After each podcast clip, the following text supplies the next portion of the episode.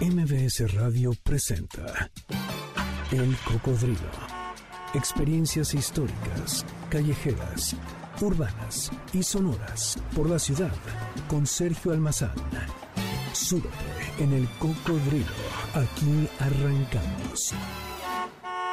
Hola, ¿qué tal? ¿Cómo están? Bienvenidos. Muy buenas tardes. Gracias por estarnos acompañando.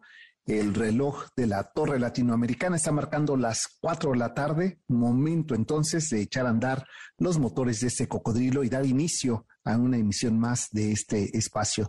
Están ustedes en MBS 102.5, soy Sergio Almazán y aquí arrancamos. Yo les pediría que eh, vayan tomando asiento que se vayan acomodando aquí en nuestro cocodrilo, porque el tema de hoy dará seguramente para que ustedes ahí en casa, en el auto donde nos estén escuchando, pues eh, hagamos junto con nuestro invitado reflexiones sobre un personaje que está ahí en el imaginario, en la memoria histórica eh, colectiva del siglo XX mexicano y que seguramente despertará inquietud el tema de esta tarde. Así es que quédense con nosotros. Esto es el Cocodrilo. Bienvenidos.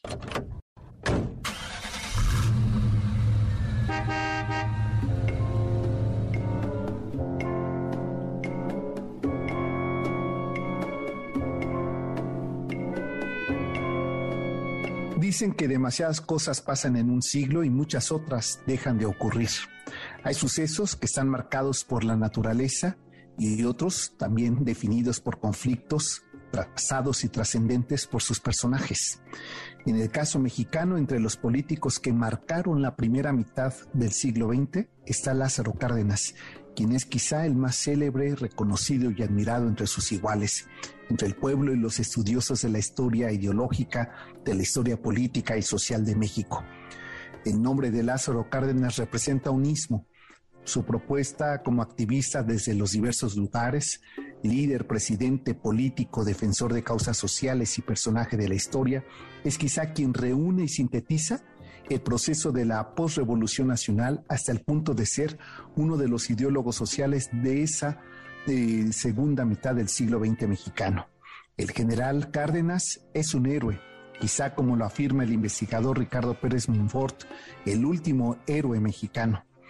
En la tercera y última entrega de su investigación histórica biográfica Lázaro Cárdenas, un mexicano del siglo XX, su autor, Ricardo Pérez Monfort, nos presenta una radiografía eh, humana del líder social ya alejado de esa silla presidencial, pero no de los reflectores, mucho menos de las reflexiones y el activismo público.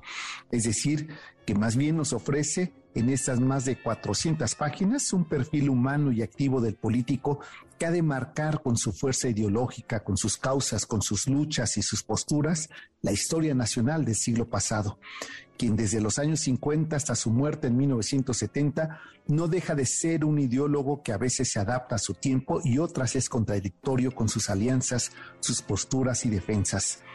Más que un líder anticomunista y apegado al socialismo como la historia y a veces incluso sus retractores lo han querido definir, Lázaro Cárdenas es un verdadero creyente de las soberanías de las naciones, defensor de las autodeterminaciones de los países y un crítico a las deudas de las revoluciones en América Latina, en especial en el caso mexicano, que en esa segunda década de los, eh, de los años 50, donde gobierna el alemanismo, daba fin, según ellos, al movimiento y a sus consecuencias. Ese movimiento revolucionario que Cárdenas se pronuncia y señala con los saldos pendientes de la lucha social del siglo XX, rezago educativo, debilidad del sistema político, el poder nacional como contradicción de los ideales revolucionarios.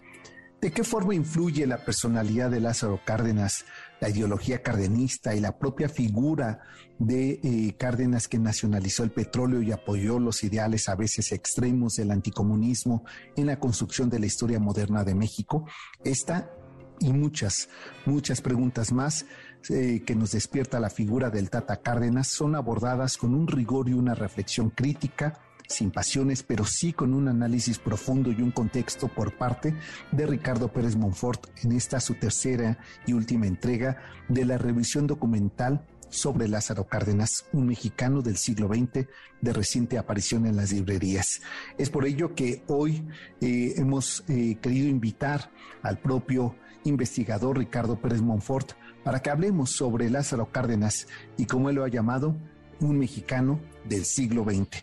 Así es que, eh, Ricardo, te doy la bienvenida a este espacio y te agradezco que eh, hayas aceptado esta invitación para hablar, como bien lo indicas en la presentación de tu libro, una de las figuras claves para, y quizá de, las más populares en la historiografía reciente de México y yo me atrevo a decir que de Hispanoamérica. Recuerdo estar en el Instituto Cervantes en, en Madrid y encontrarme justamente una obra analítica de españoles sobre la importancia de, eh, de, Cárdenas en un momento crucial de la vida histórica y política de España con el refugio de estos exiliados a los cuales acoge Lázaro Cárdenas, por mencionar solo uno de los tantos eh, hechos a los cuales eh, participa Cárdenas y que son espejos no solamente en América Latina, sino en países como mencionábamos España. Así es que por ello consideraba importante que si habíamos tenido la, la conversación contigo en la primera y en la segunda entrega, era pertinente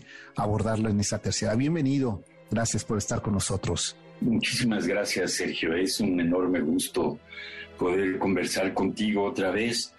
¿Y qué puedo decirte, eh, querido Sergio? Yo creo que hay algo que tal vez tendríamos que matizar un poco, aquel asunto del héroe, ¿no? Exacto. Yo creo que eso, eh, eso lo entraría dentro de lo que sería la historia de bronce, ¿verdad? Esta historia magnífica, llena de combates y de figuras, señeras, etcétera, etcétera. Yo no estoy tan seguro de que Cárdenas sea un héroe en ese sentido. Creo que el general Cárdenas, y lo demostró precisamente en estos 25 años, eh, que repaso en el tercer volumen, más que un héroe, fue un gran defensor de una serie de causas eh, que yo creo que lo caracterizaron, ¿no? Eh, eh, como, como bien decías, es una figura muy popular, pero es muy popular porque está bastante cerca de las causas del pueblo, ¿verdad? Bastante cerca del propio pueblo. Es un personaje que hasta el final de su vida no andaba ni con guaruras, ni, ni, ni, digamos así, en escoltas, ni nada de ese tipo, ¿no? Era un hombre que eh, mientras estuvo a partir de 1946, 47 como vocal ejecutivo del, de la comisión del Balsas, pues él viajaba con los ingenieros, ¿verdad? Viajaba con la gente que, que trabajaba con él, ¿verdad? Se acercaba a los pueblos, se ponía a comer ahí con la gente, lo invitaban, dormía en los lugares, rara vez dormía así en hoteles de lujo y cosas de este tipo, ¿no? Era un personaje que en ese sentido eh, sí estaba bastante cerca, ¿no? Y eso yo creo que le ha generado una memoria colectiva, me atrevería a decir, hasta la fecha. O sea, es un personaje que sí se acerca con, sin, ningún ambaje, sin ninguna pretensión este, de altos vuelos, eh, se acerca a la gente y ahí lo tienes comiendo en el piso, ¿no? Este, lo tienes sentado en, en una banquita con las señoras, ¿no? Conversando con ellas. En ese sentido, es un, tipo de político mexicano que yo me debería decir que ya casi no se da, ¿no? Lleva un buen rato de no darse, pues. De no, darse. Entonces, por eso creo que sí es una figura que no cabe dentro de esta catalogación de héroe, por una parte, pero sí cabe dentro de una, digamos, una caracterización de una figura popular, ¿no? Una figura que exista cerca del pueblo. Quiero entender, eh, Ricardo, cuando mencionas justamente que no cabría el mote de héroe a un Lázaro Cárdenas con estas características que tú lo defines, es justamente porque el concepto de irosidad que abanderó el movimiento postrevolucionario tenía perfiles muy claros, casi de apología divina, ¿no? Porque eran los caídos en el campo de batalla, porque eran los, los prófugos de un, de un sistema o de un modo de hacerse eh, política en medio de una crisis ideológica, ¿no? O sea, pienso en Zapata y pienso en Villa, como estos este, tótem revolucionarios, heroicos, que enarboló justamente el movimiento postrevolucionario y que se quedaron como figuras de estampa, no solamente del bronce tan hecho ah, en este México postrevolucionario, sino también en la, en la propia eh, plástica mexicana, ¿no? Y que eso se fue alimentando y digamos, en ese sentido, gracias a este retrato que has hecho en estos tres volúmenes de Lázaro Cárdenas, eh, estaría lo más lejos de todo eso, ¿no? Lázaro Cárdenas eh, eh, se mostraría incluso apático a ser algún día representado de esa manera, ¿no? construye una historicidad nacional desde otro lugar, ¿no? Claro. Mira, él desde luego tocó en vida que recibió una cantidad impresionante de homenajes, ¿no? Claro. cada rato lo estaban homenajeando, recibía premios.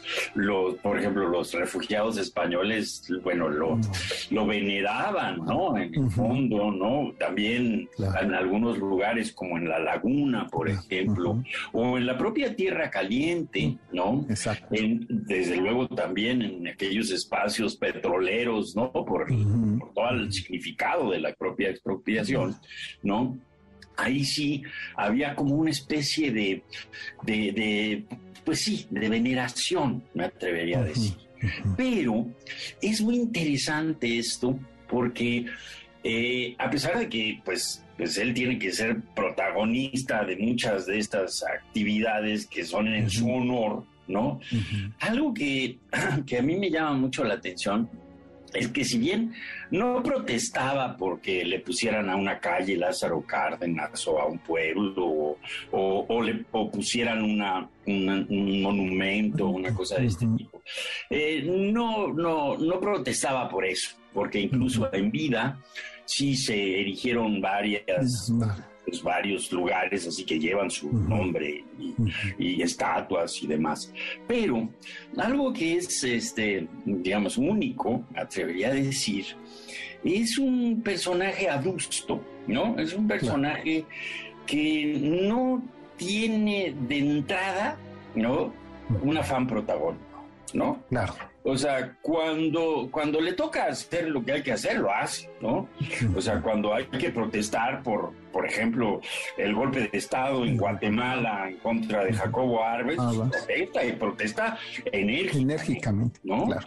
Este, o, por ejemplo, cuando hay que defender a la revolución cubana, ¿no?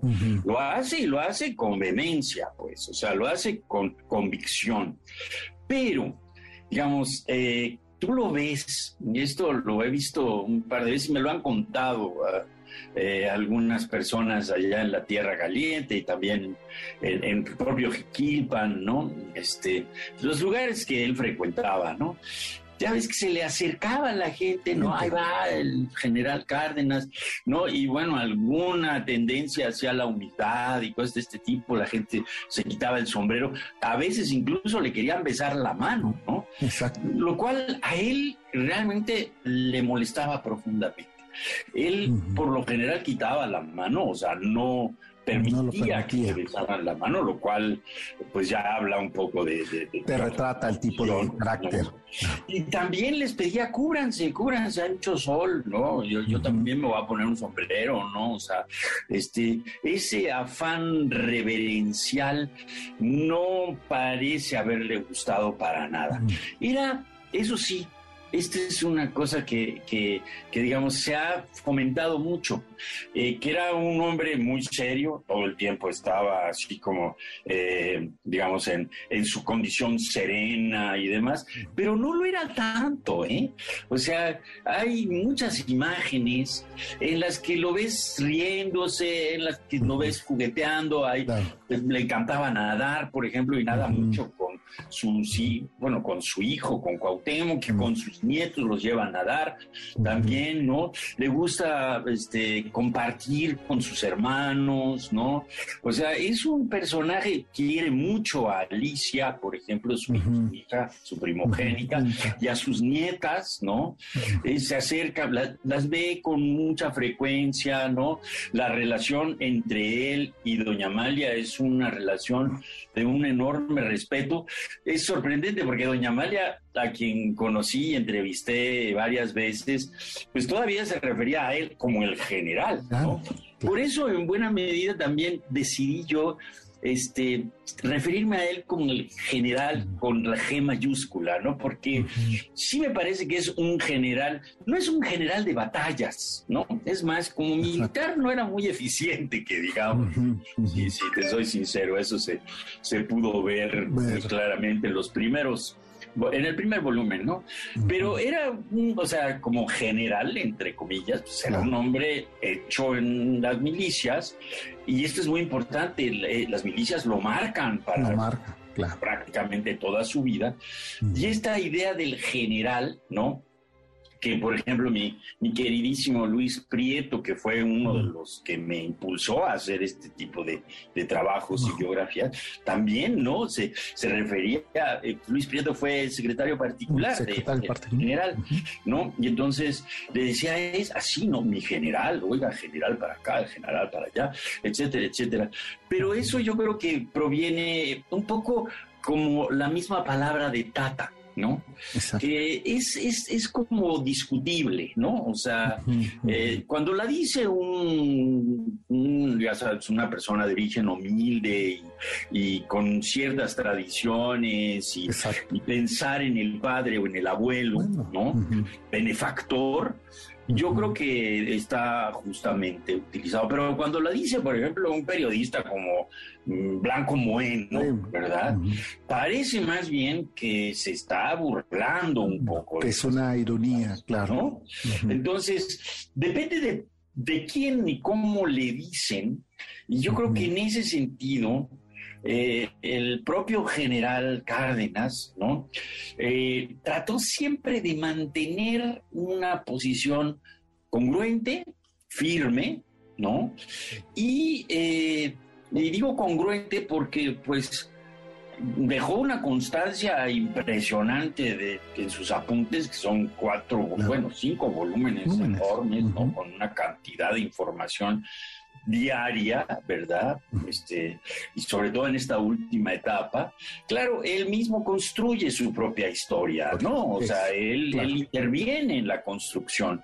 Pero cuando tú lo ves, por ejemplo, en, en eh, o sea, a través de los ojos de periodistas o a través de la gente cercana, etcétera, etcétera, o a través incluso de lo que llaman el tercer círculo, que son aquellos que lo conocieron y que convivieron con él, pero que no eran tan tan cercanos. Este, cuando los, cuando reúnes esa mirada o esas miradas, te encuentras con un personaje este, que lo trato de presentar en, en la introducción, un hombre profundamente humano, ¿no? Un hombre respetuoso de las diferencias, ¿no? Un hombre que si tú piensas una cosa y él piensa otra cosa, te lo va a decir, ¿no? Pero no te va a tratar de imponer. De imponer, claro, o de convencer. Es más, va a escuchar lo que tienes que decir. Déjame hacer una pausa, eh, Ricardo, eh, porque regresando justo te quiero eh, preguntar que hablemos sobre este poliedro, por usar una metáfora, que era el pensamiento y lo que más tarde se va a convertir en el cardenismo, ¿no? Como una nueva manera de entender el concepto de la ideología de, de, Estado, de la ideología partidista. Volvemos, esto es MBS, quédense con nosotros. El cocodrilo regresa después de esta pausa. No te despegues. MBS 102.5. Ya estamos de regreso. Sigamos recorriendo la ciudad en el cocodrilo con Sergio Almazán, aquí en MBS 102.5. Ya estamos de regreso y está con nosotros Ricardo Pérez Monfort, con quien estamos platicando, quienes nos acaban de sintonizar. Pues eh, Ricardo Pérez Monfort es un investigador, es historiador y es escritor y hace, ¿qué será, Ricardo? Como un par de años, ¿no? Iniciaste con esta, un poco más, ¿verdad? Sí, el, primer volumen se publicó en 2018.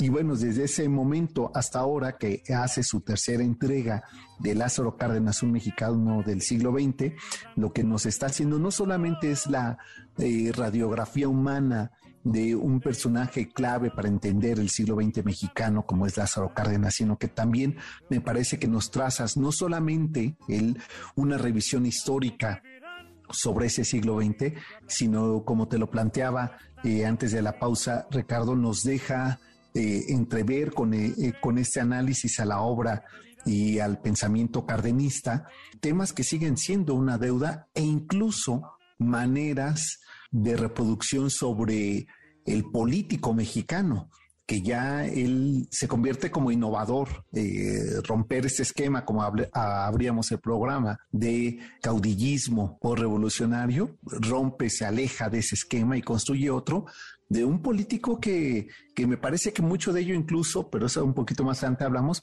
lo aprendería este, su hijo, eh, Cuauhtémoc, y que vemos una figura como la de Cuauhtémoc que eh, se resiste a la, a la moda mediática, ¿no? De, aparecer, eh, y como lo dejas entrever aquí con, eh, en este tercer volumen, resistiéndose de ser esa figura mediática y ser el ejemplo, el modelo a seguir, pero eh, involuntario o no, se convierte en la manera en que el político ya civil, ya no este, militar, ¿no?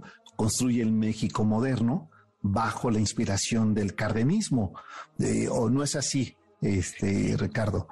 Mira, este, Sergio, fíjate que ahí hay un tema que me parece bien interesante porque eh, yo he escuchado varias veces que el propio general eh, negaba la existencia de algo llamado cardenismo, ¿no? Este, él mismo como que no le gustaba esa idea, ¿no? Es que vaya responsabilidad, ¿no? Claro, claro, ¿no? Sin embargo, yo creo que hay un momento, sobre todo eh, digamos, a, partir de 1952, ¿no? Hacia el final del régimen de Miguel Alemán. Y también durante el periodo de Ruiz Cortines. Este, ya también, digamos, a, partir del, en medio del debate, ¿verdad? del comunismo, anticomunismo, de la Guerra Fría y todo ese tipo de cuestiones, en que personajes ligados a él, cercanos a él, ¿no? García Telles, por ejemplo, ¿no? Este, eh, algunos eh, de los personajes que estuvieron cerca de él, los Buen Rostro, por ejemplo, también, ¿no? Este, Alonso Aguilar, ¿no? Eh, aunque se conocen un poco tardíamente, pero ahí está también este, Eberto Castillo, ¿no? estos personajes que responden un poco, que están bajo la sombrilla, podríamos decir, general de la izquierda mexicana, una izquierda que, que sigue siendo relativamente institucional, ¿no? Bastante institucional. Ellos ya hablan de un cardenismo y lo confrontan con un alemanismo. Exacto. O sea, sí me atrevería a decir, y esto también lo trato de exponer en este, en el, eh, en este libro, y es que a partir de los grandes conflictos que se dan entre el 57, 58, ¿no? Los movimientos magisteriales, de estudiantiles, ferrocarrileros, etcétera, etcétera, sí se plantea claramente una dicotomía, dos grandes modelos, ¿no?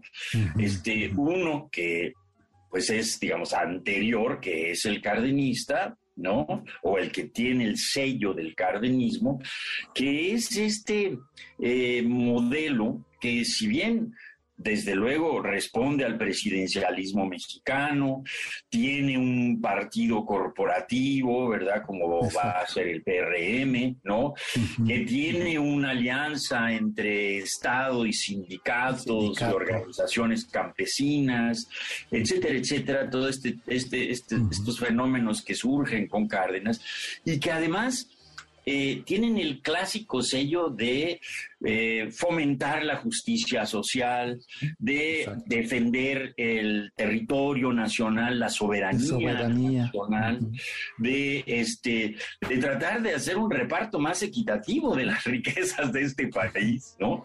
Ese sello frente al otro, ¿no? A la alianza entre gobierno y, este, y, e iniciativa privada y, empresarios, ¿no? El México de los negocios, ¿no?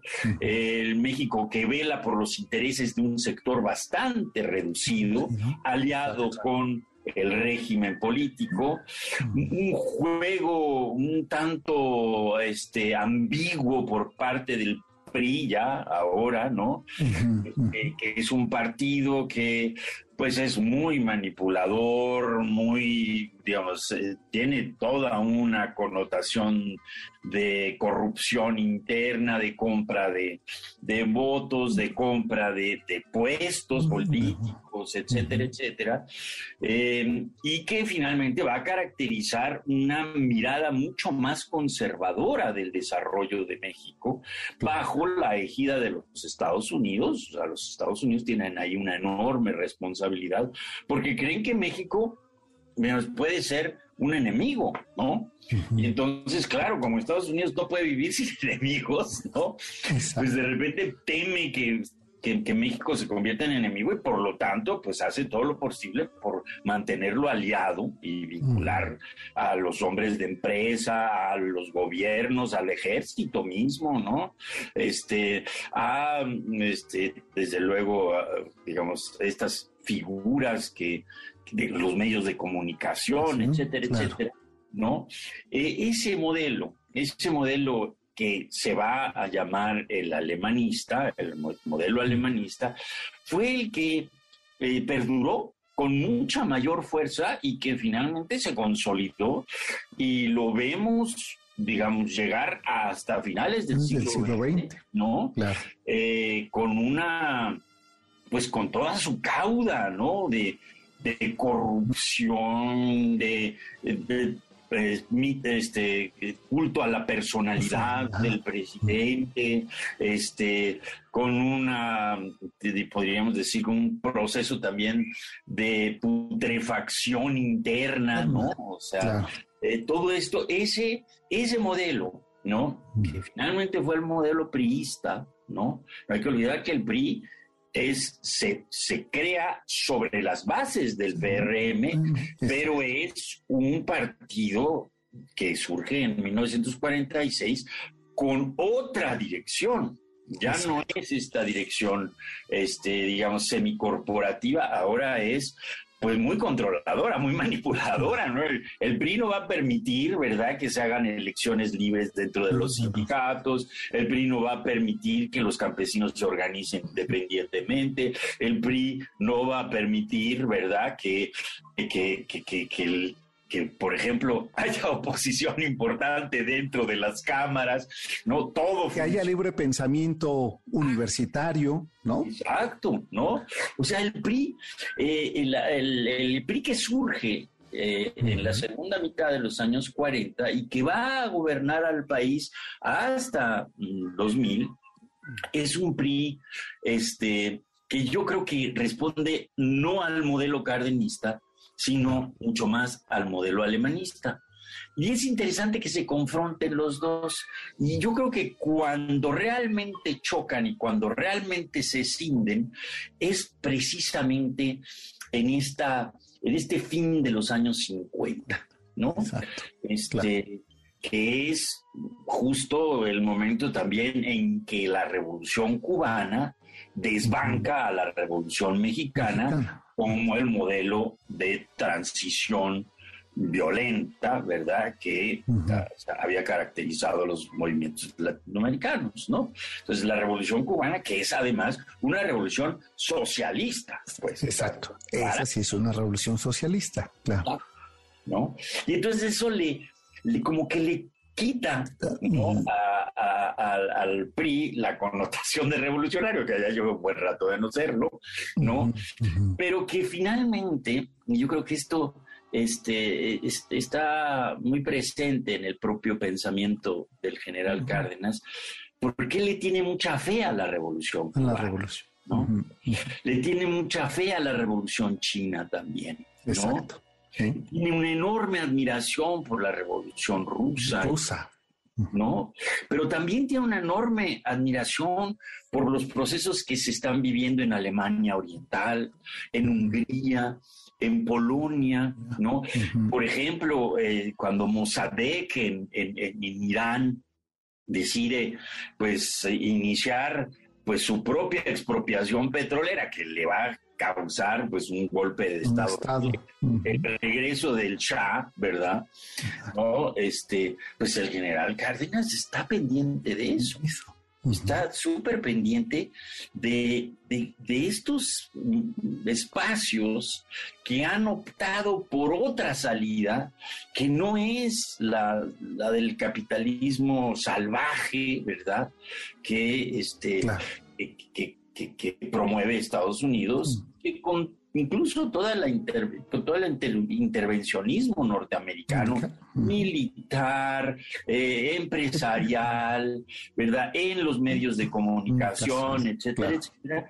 Todo eso, pues claro, se crea un este, este modelo del American Way of Life que en México a partir de alemán tuvo un éxito enorme, enorme, o sea, fue mucho más importante ese modelo que el propio modelo Cárdenas.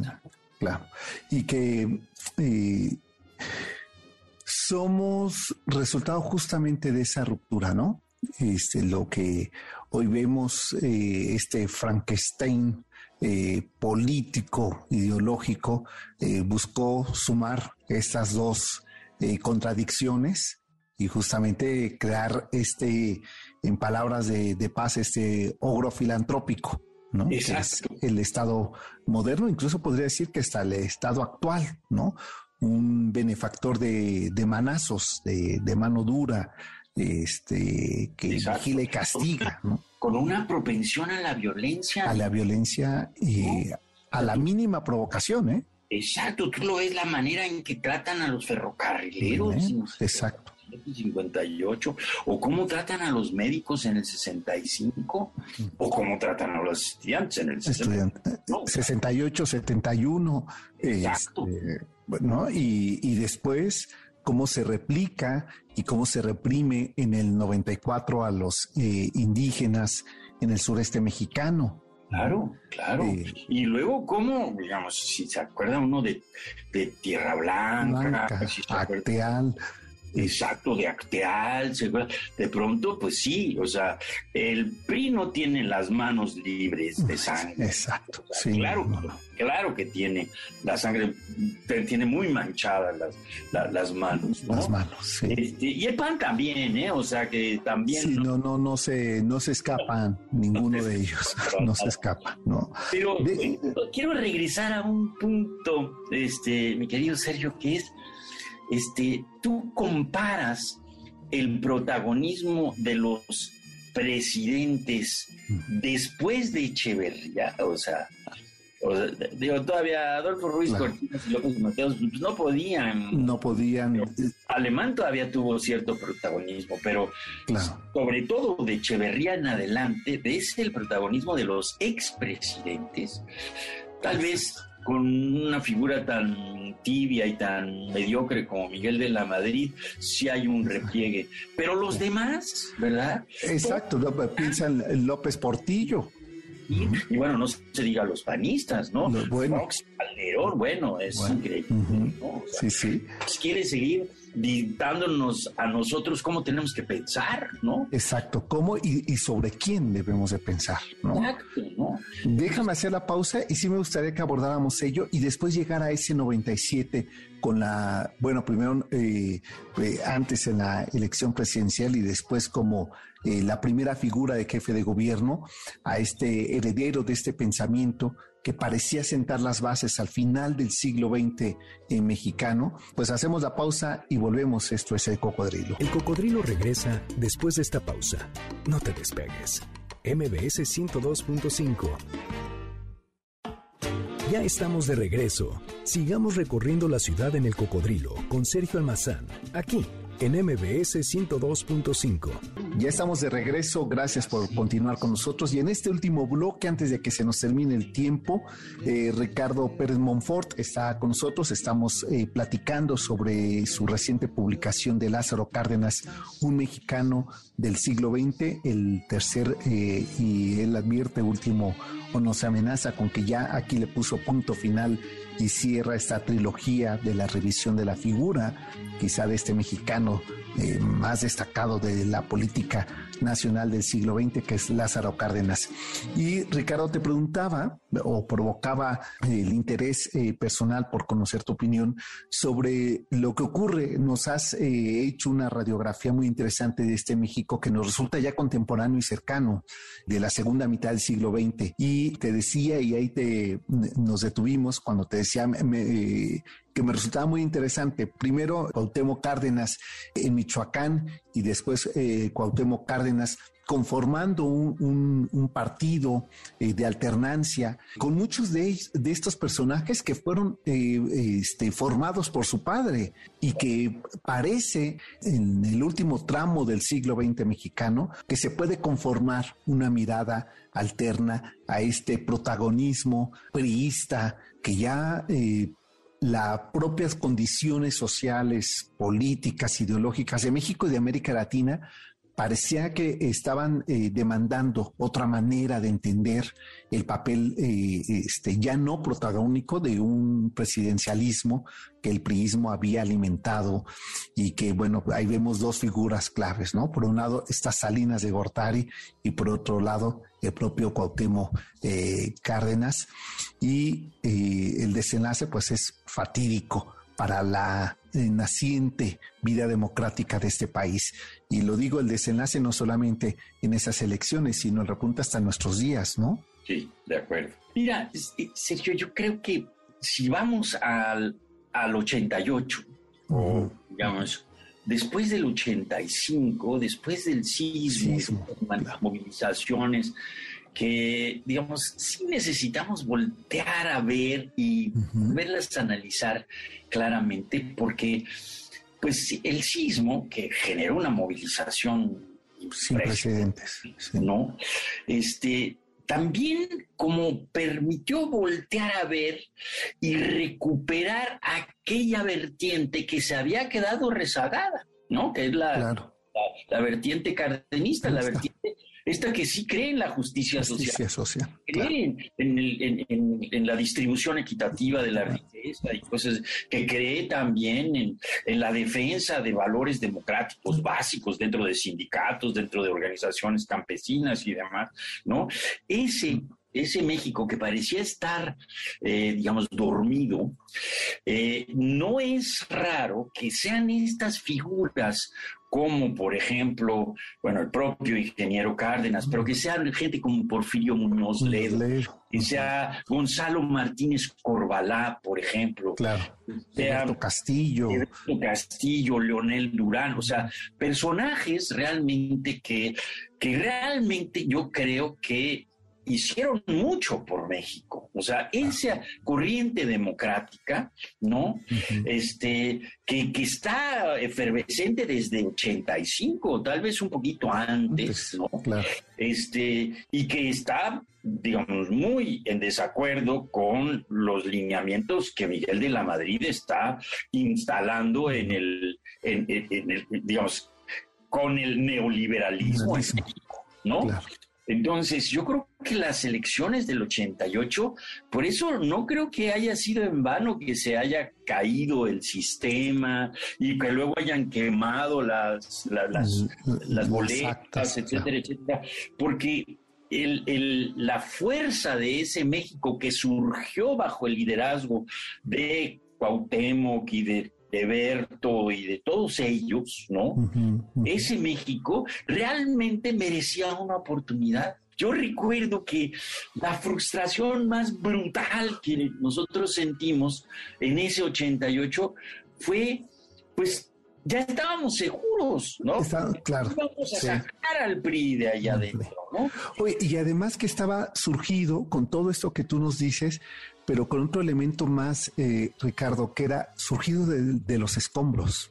Exacto, sí, sí, sí, está, se está moviendo, digamos, una especie de fuerza telúrica. Exacto, en, no solo como metáfora. Exacto, sí, sí, sí. Y de hecho, eh, yo recuerdo que los noticieros, ¿no? De pronto, cuando dan la noticia de que se cayó el sistema y que el próximo presidente va a ser Carlos Salinas de Gortari, y entonces se inicia toda esta movilización para desconocer las elecciones, etcétera, etcétera. Recuerden los noticieros a gente diciéndole a Cárdenas, bueno, ¿cuándo tomamos las armas? Las armas. Claro. Por favor, vamos a hacer algo al respecto. Y yo creo que ahí, por ejemplo, la figura de, de ingeniero y desde luego de Porfirio y de todos, ¿sí? fue de una madurez impresionante. en comparación con la irresponsabilidad de los periodistas, ¿no? Sí. Ellos realmente vieron con una enorme madurez, dijeron, esto de veras que sí se nos convierte en un polvorín. Y eso es interesantísimo, porque si te fijas, ¿Qué, fue lo que representaron Marcos y el ZLN? Sino esa efervescencia, ¿no? Exacto. recogieron, y claro, los primeros en ir a saludar a Marcos fueron el ingeniero Doña Amalia, el propio López Obrador, etcétera, etcétera. Todos dijeron, bueno, vamos a saludar a este hombre que, que está retomando una, una de las múltiples vertientes del cardenismo. Si tratamos de explicarnos este México de hoy, este de la 4T, no podemos soslayar lo que sucedió en el 88, bueno, desde el 85 en adelante, y también, esto es importante, no solamente surgió esa fuerza telúrica, sino surgió la otra, ¿no? Las derechas que en ese sentido fueron muy eficientes, ¿no? Yo no comparto para nada este pensamiento, eh, ni mi ideología, ni mis principios básicos con esas derechas del PAN, ¿no? En absoluto, ¿no? Pero tengo que... ser una labor eficiente. O sea, lo que sí. una labor de una eficiencia impresionante para sacar al PRI del, Palacio Nacional. Lo cual, aunque lo hicieron con corruptelas que luego salieron adelante, lo hicieron, lo hicieron, pero lo hicieron eficiente. La llegada de Cuauhtémoc como primer jefe de gobierno en la Ciudad de México eh, marcaba, me parece, eh, Ricardo, por un momento es la síntesis justamente de ese eh, movimiento enarbolado al cual sí creyó Lázaro Cárdenas que era posible, que, tenía que ver con, con la democratización como cúspide del movimiento revolucionario de 1910. ¿No? O sea, no se podía entender el triunfo de las revoluciones como así lo había hecho eh, manifiesto eh, Miguel Alemán de por fin terminó la revolución porque México es un México de instituciones, ¿no?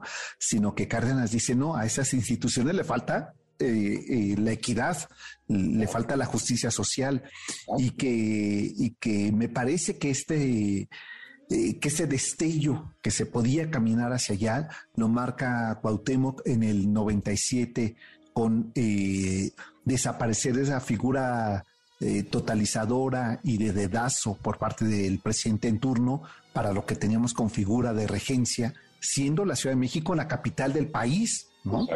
y entonces poder tener esa posibilidad de salir, elegir y además elegir no lo igual, sino lo que parecía verdaderamente el resultado de ese proceso, habría como un espejismo, ¿no? Quiero pensar en una esperanza, pero en realidad ahora lo pienso a 30 años de distancia y digo, en realidad se trató de un espejismo de que podía ser posible y eh, una alternancia o el resultado de las revoluciones de donde viene Lázaro Cárdenas. Y ahí, eh, Ricardo, te preguntaría si fuimos muy ingenuos al pensar eso, o si verdaderamente regresamos a este modelo centralista de la figura totalizadora, presidencial, heroica y, caudillesca de nuestros presidentes, o qué, nos ocurrió, en qué fallamos como ciudadanía para que eso no se diera, porque no es eh, la forma rabiosa del el 2006 y la toma de, de Paseo de la Reforma. No, me parece que esa sea la respuesta versus la madurez que mostraron cuando decimos, no, momento, no hay que tomar las armas. Mira, yo la verdad, este, me cuesta mucho trabajo, eh, pues, imaginar una explicación eh, que tenga que ver con esta, esta, pues, este pensar de entrada que, que fallamos en algo. ¿No? Yo creo que los procesos, ¿verdad? Este, sociales, económicos, políticos, están desde luego interrelacionados entre sí y no podemos mantenernos al margen. Al margen Más que muchos de nosotros queramos, pensemos que el neoliberalismo es la peor posibilidad de desarrollo para cualquier cosa, ¿no?